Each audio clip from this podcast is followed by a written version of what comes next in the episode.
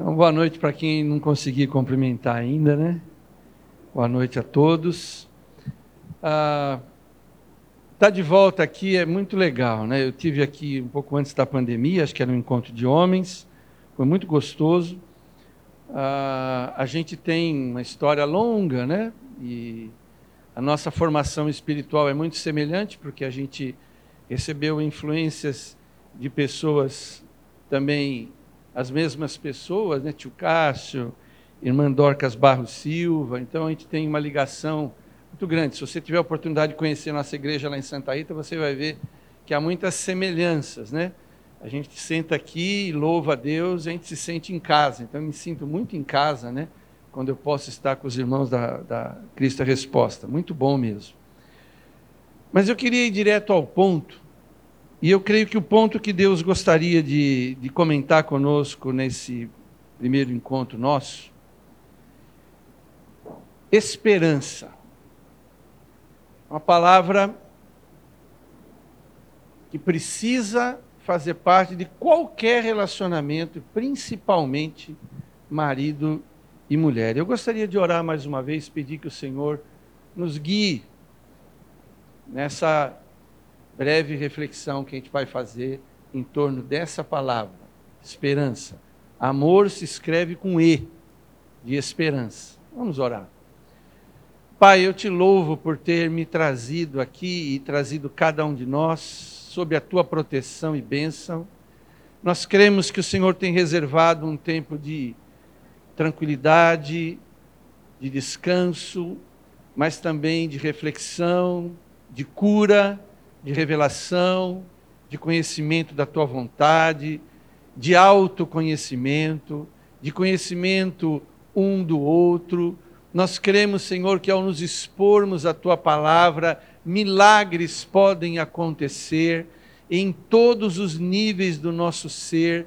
E nós pedimos que esses dias, é, nenhum de nós, ó Deus, venha se furtar, se privar de receber a abundante graça do Senhor, porque o Senhor é um Deus cheio de graça, abundante em graça, e derrama de forma geral para todo aquele que quiser, que se abrir, que ansiar. E nós pedimos que esse anseio esteja no coração de todo moço, toda moça, todo homem, toda mulher aqui, nessa noite, nesses dias. Nós te pedimos, Senhor, guia-nos nessa hora em nome de Jesus. Amém. Esperança. Todos nós casamos, e o casamento geralmente é muito bacana, é uma festa muito legal, e nos olhos de ambos a gente sente aquele flash de esperança, né? Estou fazendo a coisa certa, estou fazendo com a pessoa certa, meus familiares estão aqui. Todo casamento é muito elétrico em alegria, em vibração e em esperança. Agora, o fôlego de uma paixão, se bem cuidada, ela dura em média cinco anos. A partir daí, nós vamos precisar desenvolver uma boa dose de esperança para ir superando as nossas diferenças e as carências uns dos outros. Eu lembro que uma vez, dando um curso de noivos, eu não me lembro se foi ele ou ela que perguntou, disse, pastor, é verdade que a paixão ela diminui? Eu falei, é. Ai, pastor, mas você quiser que eu minto para você, eu minto. Isso aqui é mentira? Não, fala a verdade. Então, a paixão, se bem cuidada, se muito bem cuidada, ela chega aos cinco anos. Daí nós vamos precisar ter o quê? Esperança. E nós somos uma geração que tem problemas com essa palavra. Por exemplo, lá nos anos 70 e 90, o avanço humano, né, o avanço tecnológico, caminhava na direção, vamos dizer assim, tudo que era tecnológico e novo era pequeno. Então, televisões pequenas, nossa, tem uma televisão desse tamanho, você precisa de ver, eu coloco em cima da mesa. Então, diminuía-se televisão, diminuía-se rádio, diminuía-se relógio, carro, tudo que era pequenininho, tudo que era diminuto, era tecnológica, era a última palavra. Isso já acabou, isso não existe mais. Nos anos 2000, o avanço tecnológico caminha em que direção? Da agilidade e da rapidez. Tudo que é rápido, que é ágil, que é para ontem, tudo que não dá, né? começou com o controle remoto. E depois veio a internet e, e, a velocidade da internet, todo mundo quer mais velocidade, mais velocidade, mais velocidade, e isso interfere muito nessa nossa capacidade de desenvolver esperança, porque esperança implica em esperar. Então, como nós somos uma geração que está desaprendendo a esperar, isso afeta a nossa esperança. Eu estou com um problema com meu marido, estou com um problema com a minha mulher, há uma dificuldade no nosso relacionamento e a coisa não vai. Eu fiz um curso, eu fiz um aconselhamento, eu fiz um lá um, um coach lá na internet com uma pessoa, nós passamos por psicólogos e tudo mais e não acontece nada. E a gente quer que as coisas aconteçam rápido. E, e é um estudo recente, né? De que a separação foi até um tempo atrás, a, a grande maioria das separações era por questões financeiras, hoje já se alega a questão da frustração. Se você achar que frustração é uma palavra muito pesada, vamos colocar desapontamento. As pessoas casam, e como eu disse e repito, muito bem cuidada a paixão dura cinco anos, e ao longo desses cinco anos houveram uma série sucessiva de desapontamentos, e esses desapontamentos afetam muito a esperança, e tem muita gente perdendo a esperança. Eu converso com a minha esposa, eu estou assim abismado. Quantos casais crentes, cristãos, e não é cristão de banco, não é aquele cristão domingueiro, são cristãos comprometidos, inclusive pastores amigos nossos eu tenho pelo menos, no meu ciclo de relacionamento é, de casais pastorais, pelo menos uns 10 que chutaram o balde, que se separaram. E com alguns eu mantenho contato, com alguns eu tento conversar, e a gente percebe o quê? Não dá mais. Não há esperança. O desapontamento virou frustração. Então eu queria hoje, assim, sem me estender muito, fazer essa pergunta para você: você tem esperança com respeito ao seu casamento?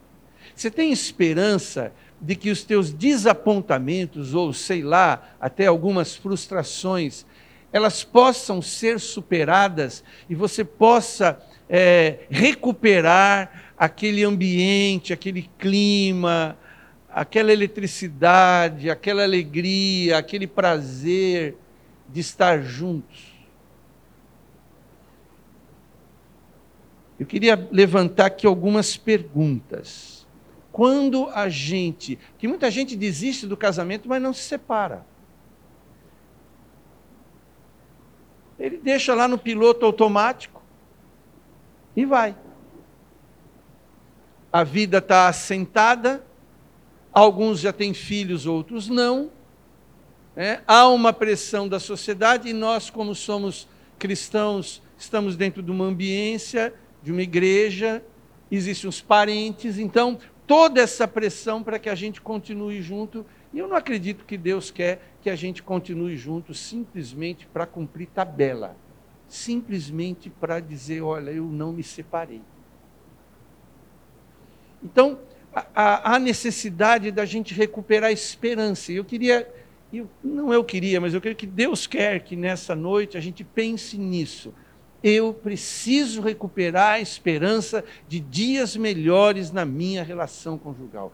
Eu preciso de esperança para acreditar que o meu casamento vai durar até que a morte nos separe. Eu preciso realmente de esperança para confiar nesse homem, para confiar nessa mulher. Depois de tudo que nós vivemos, talvez aqui alguns tenham dois anos de casado, cinco anos de casado, 15 anos, 20 anos. Eu percebo que é um número bastante. É, a questão de idade, nós temos um número bastante variado de, de idade. Esperança. Então, eu queria levantar algumas questões. Né? Como manter a esperança de dias melhores para o meu casamento? Primeira questão. Eu já levei Deus da igreja para minha casa? É, Deus, para mim, é alguém do meu cotidiano, é alguém que eu encontro no banheiro, no quarto, na sala. Deus é o Deus do meu controle remoto. Deus é o Deus da minha varanda, do meu café da manhã, do meu jantar. Eu consigo trazer um Deus do culto, da liturgia dominical. Eu, ele, ele faz parte da minha, da minha sala de estar. Eu comungo em família com Jesus? Essa é uma questão. 2 Samuel 23, 5 diz assim: Não está assim com Deus a minha casa? Pois estabeleceu comigo uma aliança eterna, em tudo bem definida e segura. Não me fará ele prosperar toda a minha salvação e toda a minha esperança? Pergunta Davi. Não está Deus com a minha casa? Não fará ele. É, com que a minha salvação e a minha esperança prospere. Veja, na mente do rei Davi, Deus não era apenas o Deus do templo, da liturgia, dos encontros, das congregações, mas era o Deus da casa. A maior incoerência que existe é eu entender um Deus dentro do culto cristão, da escola dominical, da célula do evangelismo, e não trazer esse Deus para a minha vida doméstica. O Evangelho é para ele ser encarnado, para ele ser vivido. Eu percebo que muitas dessas pessoas que desistem do casamento, ou se frustram e não sabem resolver essas questões de frustração, de desapontamento, se você for ver, a religião delas tem dia e hora para ser praticada. Não é alguma coisa que eles incorporaram.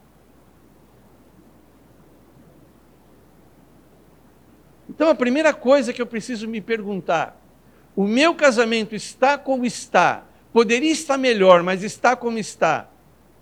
Porque eu ainda faço uma separação. É, a W. Tozer chama essa separação de antítese sacro-secular. É uma antítese. O que é sacro é sacro, ele fica dentro de um departamento. O que é secular é secular, está em outro departamento. Então, essa departamentalização da minha fé é maligna, é destruidora. Então, ou Deus faz parte do ar que eu respiro, né? Eu gosto muito daquela expressão de Elias, né? Quando Acabe diz para ele, oh, você está aí perturbando Israel, tal, tal, tal, você é isso, aquilo, outro. Ele dá uma resposta para o rei, ele fala assim, o Deus perante cuja face eu estou, me enviou até você. Então, Elias tinha uma consciência de que ele andava, ele vivia, ele acordava, ele, ele almoçava, ele jantava, ele se relacionava sempre diante da face de Deus. Não está Deus com a minha casa? Não fará Ele prosperar toda a minha salvação e a minha esperança? Então a primeira pergunta é: eu já trouxe Deus da igreja para a minha realidade diária? Deus é parte integrante do meu casamento. Isso flui da minha esposa para mim, de mim para minha esposa. Há um fluir. Eu a vejo com os olhos de Deus, ela me vê com os olhos de Deus. Que nós somos humanos. É óbvio que nós vamos nos frustrar. É óbvio que vão haver desapontamentos. Personalidades diferentes, formação diferente visão diferente de mundo, linguagens diferentes. É, por mais que você leia as cinco linguagens do amor e decore, né? De fio a pavio, se você não trouxer Deus da igreja para dentro da sua casa, a esperança não pode ser renovada. Segunda pergunta: a minha fé, ela contempla o invisível Muitas vezes nós nos desapontamos e a gente não tem fé para acreditar que esse casamento vai melhorar, que as coisas vão mudar. E é necessário uma fé maior do que essa fé que costumeiramente a gente tem, que não é tanto depositada em Deus e fica muito no campo é, subjetivo, muito sobrenatural. E não é uma fé que é, acontece de maneira física. Jó capítulo 14, versículos 7 a 9. Porque há esperança para a árvore. O que é uma árvore? É um vegetal, é uma planta. É algo que tem lugar fixo. Você pode ir lá e pegar. Lá em Santa Rita tem um jequitibá rosa. Quantos anos tem aquilo lá? Bem, 3 mil anos? 2 mil anos? Enorme. Precisa de 12 homens com os braços estendidos para dar volta ao redor do tronco. Se você um dia for para Santa Rita, eu tirar, ela está lá. Ela é uma coisa palpável, você pode bater foto. Ela não é nada subjetiva. Veja o que é a fé. Porque há esperança para a árvore, porque mesmo cortada, ainda se renovará, e não cessarão seus rebentos. Se envelhecer na terra a sua raiz e no chão morrer o seu tronco, ao cheiro das águas brotará e dará ramo como a planta. A fé ela tem que trazer o milagre num âmbito físico, real. Jesus, quando ele andou e curou pessoas e restaurou pessoas, ele provou que ele é Deus no céu e Deus na terra. Todo o poder lhe foi dado no céu e na terra, no subjetivo e no objetivo, no imaterial e no material. Engraçado que a gente tem fé para orar pelos outros, mas para orar pela gente a gente não tem, já reparou? A gente tem fé para ver o casamento do outro melhorar, mas não tem fé para ver o nosso casamento melhorar.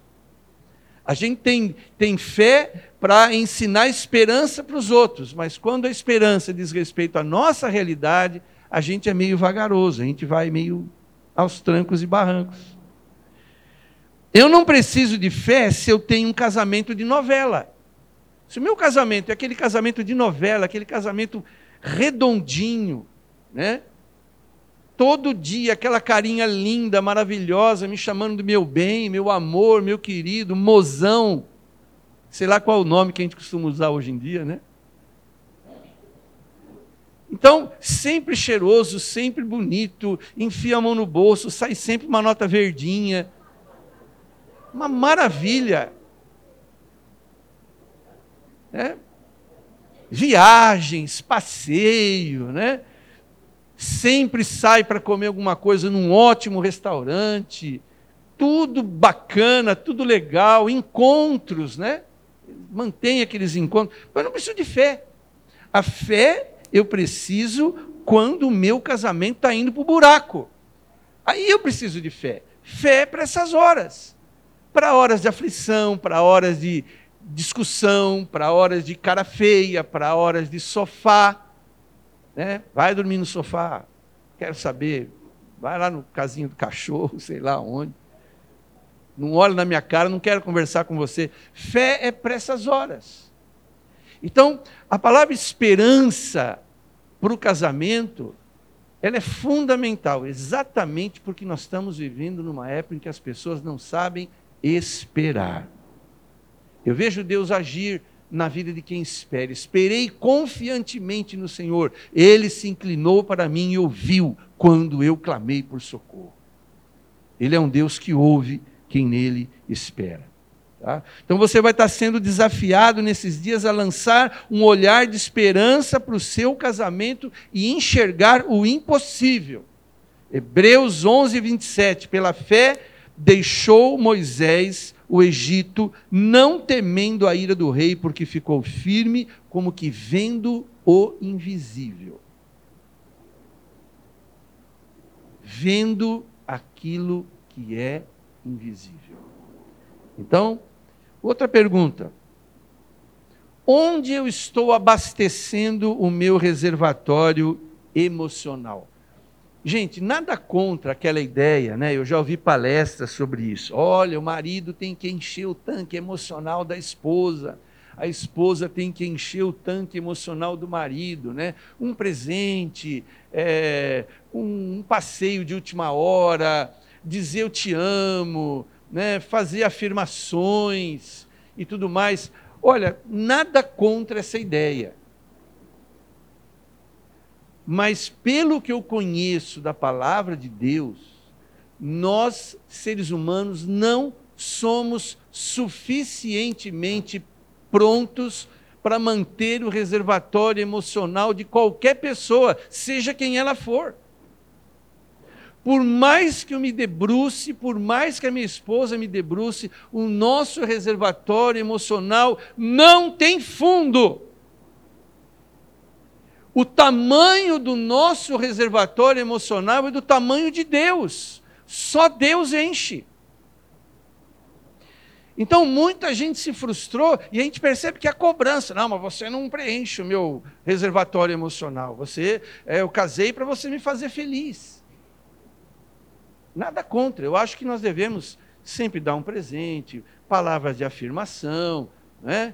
Ah, atos de serviço, nós devemos estar constantemente alimentando, né, com carinho, com atenção, com abraço, com surpresas, mas dizer que isso vai preencher o nosso reservatório emocional, eu não creio assim. Salmo 62, 5. Descanse somente em Deus, ó minha alma, dele vem a minha esperança. Amém? Se Deus não preencher o meu reservatório emocional, a Gláucia não tem essa capacidade. Se Deus não encher o reservatório emocional dela, eu não nasci para isso. Mesmo que eu seja, um, e eu não sou, mas mesmo que eu fosse um excelente marido, um marido nota 11, a capacidade de preenchimento emocional dela só pode ser satisfeita em Deus. Romanos 5,5. Ora, a esperança não confunde, porque o amor de Deus é derramado em nossos corações pelo Espírito Santo que nos foi otorgado. Olha aí ligada a palavra esperança ao amor e ao coração e é o Espírito Santo. Então, como que eu devo renovar a minha esperança no meu casamento? Trazendo Deus da igreja para minha casa. Mantendo a minha fé na contemplação do invisível, do que Deus pode fazer. E abastecer o meu reservatório emocional no Senhor.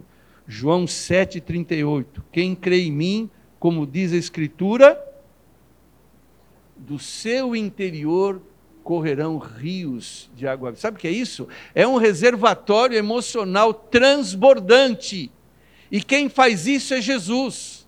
Ele batiza com o Espírito Santo e ele faz o nosso coração. Aí sim, eu transbordando do Espírito de Deus, ajudo minha esposa a transbordar também. Agora, dizer que nós somos suficientes para encher um ao outro reservatório emocional, isso não está de acordo com as Escrituras. Ame ao teu próximo como a ti mesmo. O amor que eu tenho por mim é, é imperfeito. Mesmo assim, eu devo usar como base para amar o meu próximo, o meu cônjuge.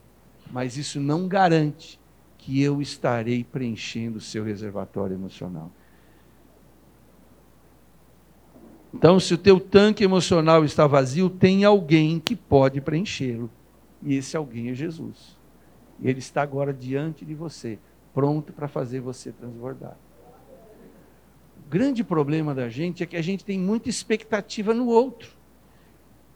Outro dia eu estava lendo algo sobre, mais ou menos assim: o grau da nossa frustração no casamento é proporcional ao grau da expectativa que a gente tem quando a gente casa.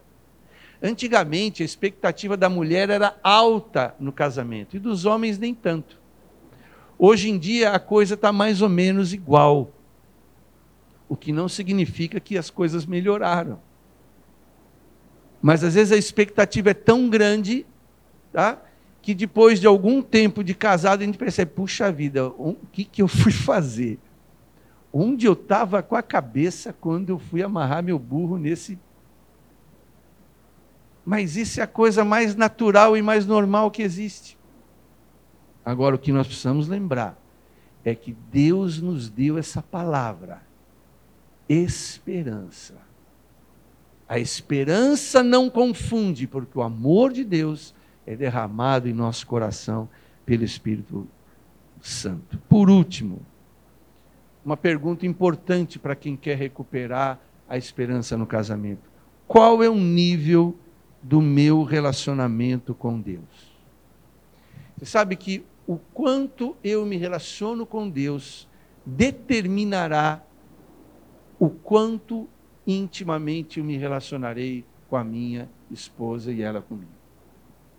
Quando nós somos chamados à salvação por meio de Jesus Cristo, nós somos chamados a ter um relacionamento com Deus. E esse relacionamento com Deus, ele tem que ser intensificado ele precisa ser desenvolvido. Nas palavras de Paulo é desenvolvei a vossa salvação. O que é isso? Amplie cada vez mais o espectro de relação que você tem com Deus. Procure conhecê-lo. Descubra que você pode amar a Deus. Quantos já disseram aqui, Senhor, eu te amo? E amando Deus, sendo amado por Deus, todas as os desapontamentos e as frustrações no casamento, elas perdem o seu valor. Elas desabam. Elas minguam. Porque o relacionamento com Deus nos preenche, nos plenifica. E a minha expectativa nesses dias é que a gente tenha essa palavra, né? esperança como um alvo a gente perseguir. Qual é o nível do meu relacionamento com Deus? Salmo 39, verso 7. Mas agora, Senhor, que hei de esperar, a minha esperança está em ti. A minha esperança com respeito ao meu casamento está no Senhor. Senhor, porque eu te conheço, eu sei que o Senhor criou homem e mulher, eu sei que o Senhor fez eu me encontrar com a minha esposa, eu me encontrar com meu marido. O Senhor estava nisso tudo. No nosso casamento, o Senhor estava nos abençoando. Não é agora que o Senhor vai nos deixar, não é agora que o Senhor vai parar de nos abençoar. Deus, há algum problema entre nós e o problema não é do Senhor, é um problema nosso, mas nós acreditamos que enquanto nós estivermos com o Senhor, sendo cheios da presença do Senhor, andando com o Senhor, conhecendo o Senhor e sendo conhecidos do Senhor, o nosso relacionamento estará sendo nutrido por uma esperança que nunca vai se acabar. E a nossa relação vai se manter.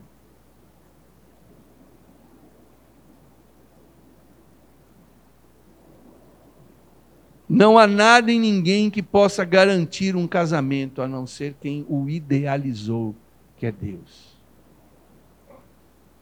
Esses dias nós recebemos notícia, casal querido, casal pastoral, que muito nos abençoou, temos a mesma idade, chegamos a trabalhar junto em missões, viajar junto em missões.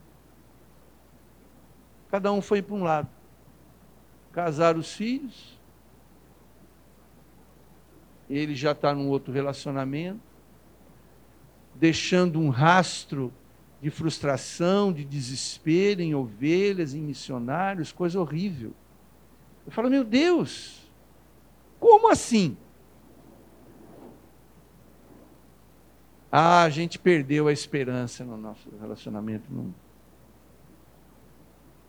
Mas agora, Senhor, que hei de esperar, a minha esperança está em ti. Provérbios 25, 14. A intimidade do Senhor é para aqueles que o temem, aos quais ele dará a conhecer a sua aliança. E essa palavra intimidade, ela tem um sentido no original. Alguém que participa de reuniões secretas com Deus. Eu achei isso muito bacana.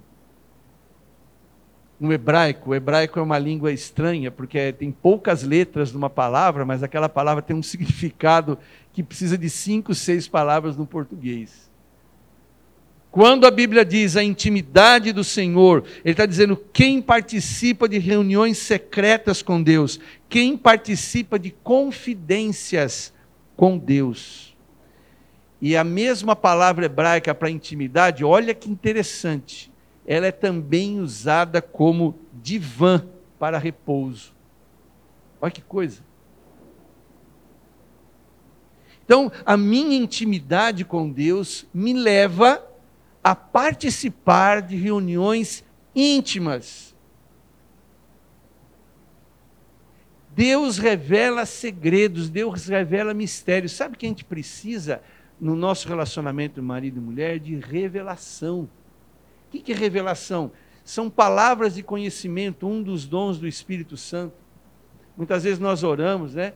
Temos que resolver uma questão familiar, temos que resolver uma questão entre nós, temos que ajudar os filhos.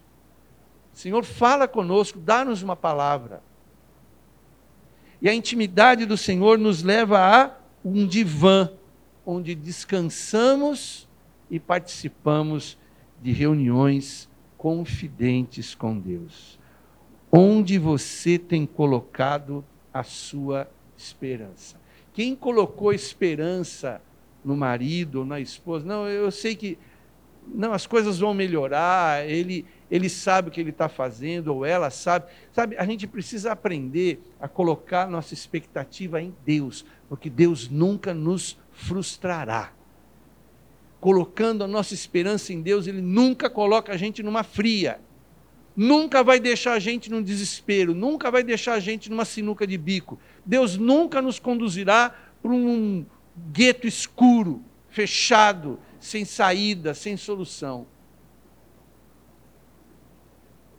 Então, a palavra do Senhor para mim, para você, para todos nós essa noite é esperança.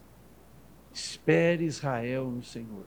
Coisas boas vão acontecer se você tiver paciência e esperar no Senhor. Amém? Glória a Deus. A frustração no casamento costuma ser proporcional à expectativa.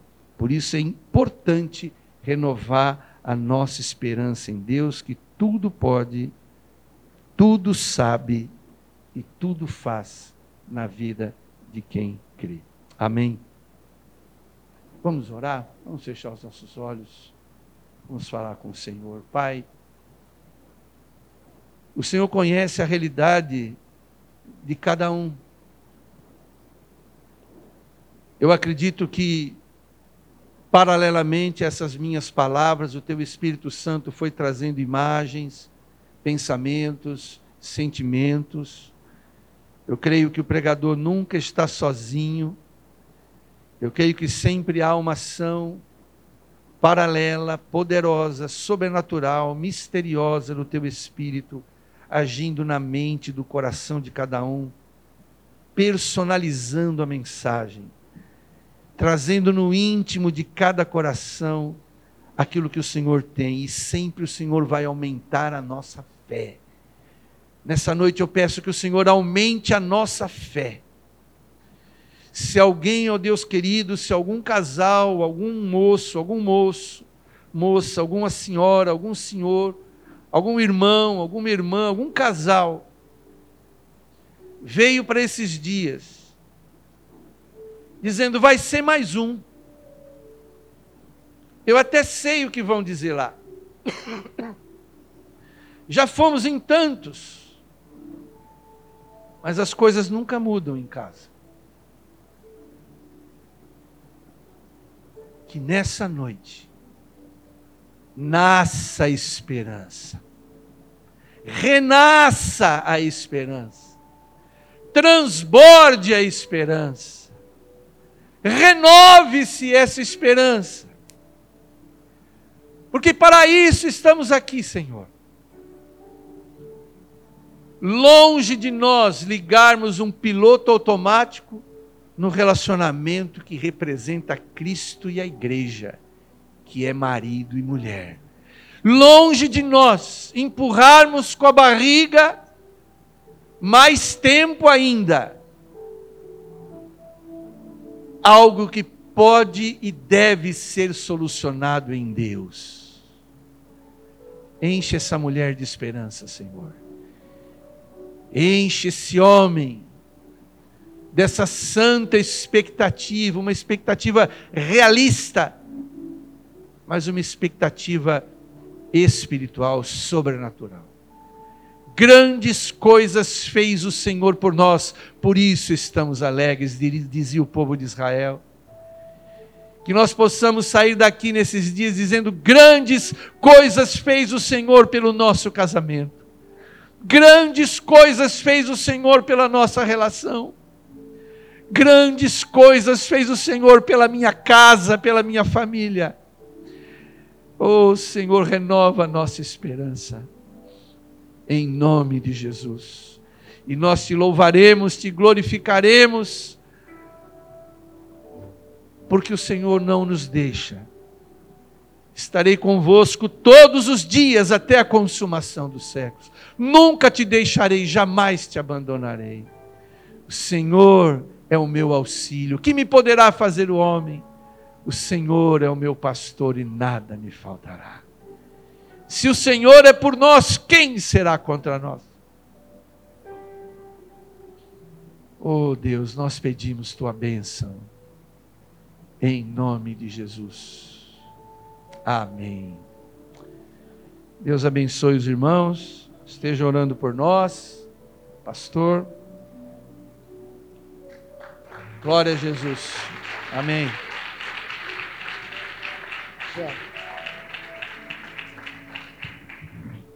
Hum, Renova-me, vamos lá. Renova-me, Senhor Jesus. Já não quero ser igual. igual. Faça essa oração. Renova-me, Senhor, Senhor Jesus. Jesus. Põe em mim teu coração, teu coração, porque tudo que há dentro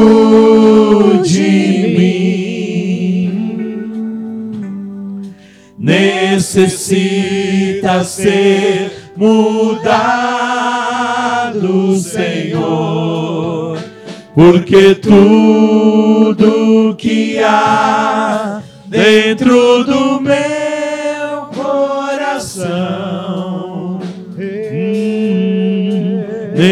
necessita mais de ti. Porque tudo que há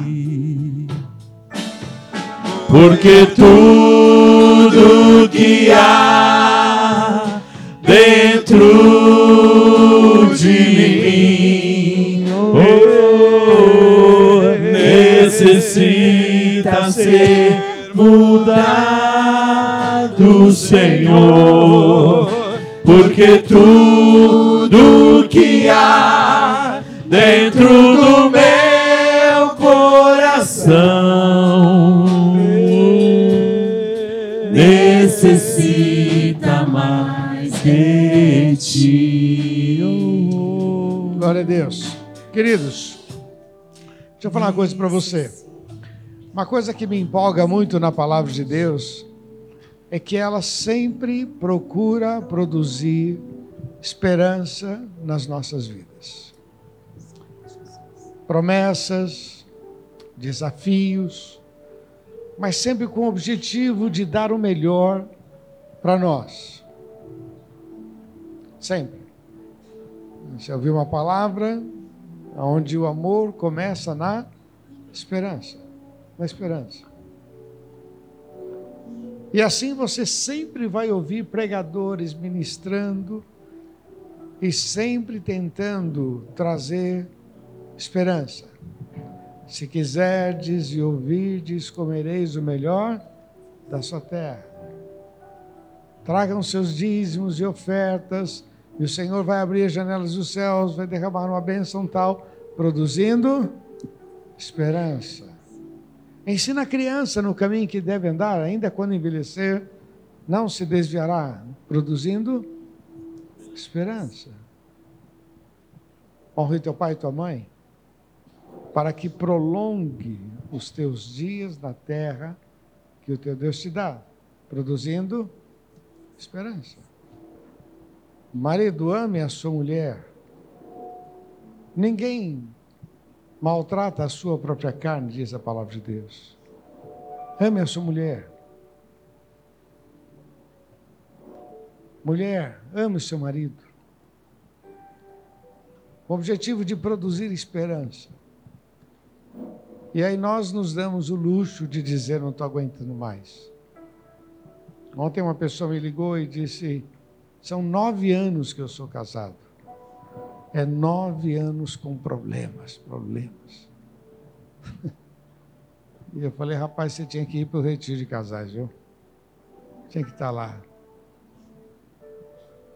Porque é isso que o diabo quer que a gente pense. Nada vai mudar. E parece que naquela hora que a gente se estressa, aí então sai aquelas palavras que machuca a alma, né? Vem assim, terrível. Mas nesta noite nós estamos sendo desafiados novamente. O amor começa na esperança. E na esperança não nele e não nela. A nossa esperança está no Senhor. Esse é o nosso segredo, é o Senhor. Se não fosse Jesus, nós não teríamos história para contar.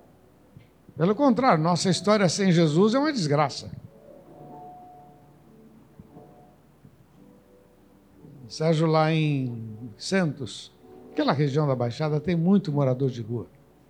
Mas é uma quantia assim tremenda.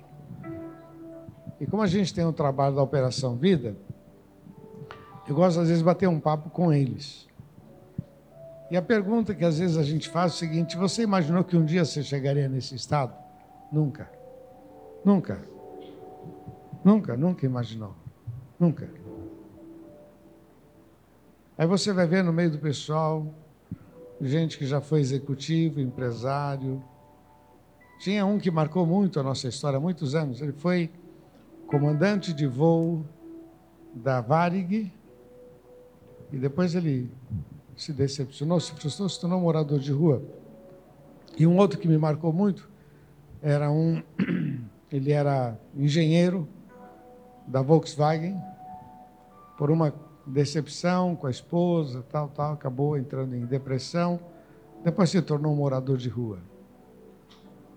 Porque o diabo ele quer roubar a nossa esperança, roubar e aí a gente põe esperança em pessoas, você vai se frustrar, meu irmão. Quem põe esperança em emprego vai se frustrar, quem põe esperança em dinheiro vai se frustrar, quem põe esperança na sua própria força vai se frustrar. A nossa esperança tem que estar no Senhor. E a gente tem que levar Deus da igreja para dentro de casa. Não dá para a gente desassociar. Esse é o problema. Muitos são religiosos, mas não dá mais. Não dá. Jesus para nós é 24 horas, meu irmão. É respira, fecha negócio, trabalha, se relaciona. Jesus, Jesus. Receba esta palavra. É o início, né? É o início. Só para a gente parar e pensar em nome de Jesus. Amém? Vamos ficar de pé?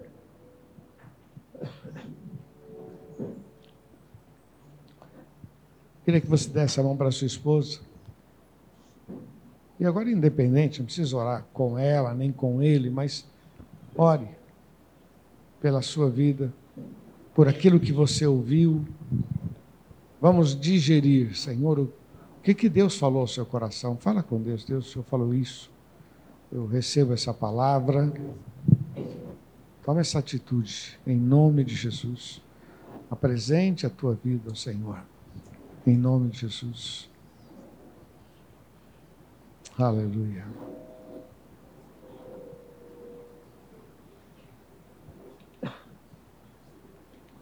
Glória a Deus. Oh, Pai. Recebemos a tua palavra. Recebemos a tua palavra. Aleluia.